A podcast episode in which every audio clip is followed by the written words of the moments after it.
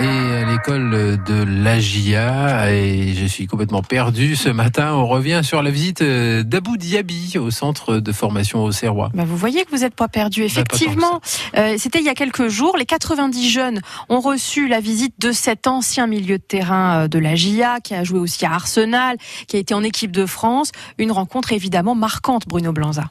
1h30 à raconter sa carrière, son histoire à travers des anecdotes et surtout quelques mots qui résonnent plus que les autres. L'amour de ce sport, l'humilité qui sert d'échelle vers le haut niveau et la détermination d'Abu Dhabi. Le foot de haut niveau, c'est une remise en question constante et c'est important qu'ils en prennent conscience et que ça, c'est des valeurs qu'on acquiert très tôt aussi. À la GIA, c'est des choses qu'on nous a vite inculquées.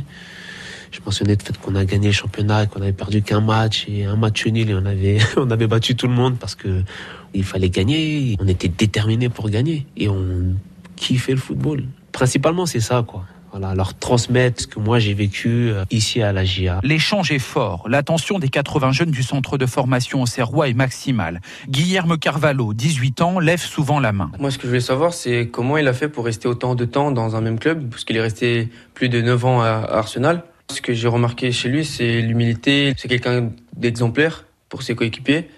Donc moi, ça m'intéressait plutôt sur ce côté humain d'Abu Dhabi et d'amour au maillot et d'amour au football. Aucune question n'est interdite. Abu Dhabi est ainsi interrogé sur ses graves blessures qui ont freiné puis stoppé sa belle carrière. Les mettre en garde sur le fait qu'à un moment donné, euh, les choses peuvent basculer euh, rapidement. Des fois, le rêve euh, risque de ne pas aboutir parce qu'une blessure survient et que là c'est important de prendre un certain nombre de choses au sérieux, notamment les études. C'est Bernard David, le directeur de l'Académie de la GIA, qui souhaitait l'intervention d'Abu Dhabi.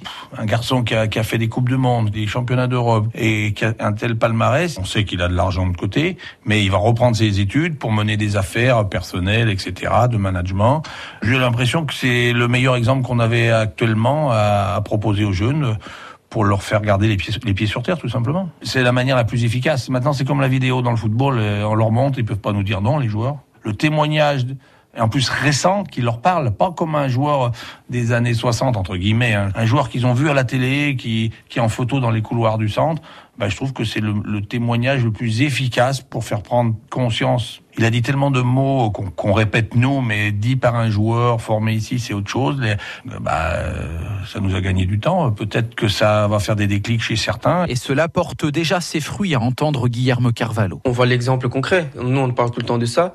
Et nous, on voit aujourd'hui euh, quelqu'un qui avait avant un comportement exemplaire, qui travaillait, qui était respectueux envers les autres, et on voit que ça a payé. Pour le plus grand bonheur des académiciens, mais également d'Abu Dhabi. J'ai reçu. Donc aujourd'hui, je suis dans une situation où je, je peux transmettre, d'autant plus que c'est ça, ça vient de la part de mon club formateur. Donc c'est non, c'était vraiment un moment, un moment très fort pour moi à l'école de la GIA. Un reportage de Bruno Blanza à retrouver sur le site internet de France Bleu au Cerf. Merci Delphine. L'info revient tout à l'heure à 6h30. Et puis en voilà une qui arrive tout de suite maintenant. C'est Capucine Frey. Elle vient nous raconter la laïcité.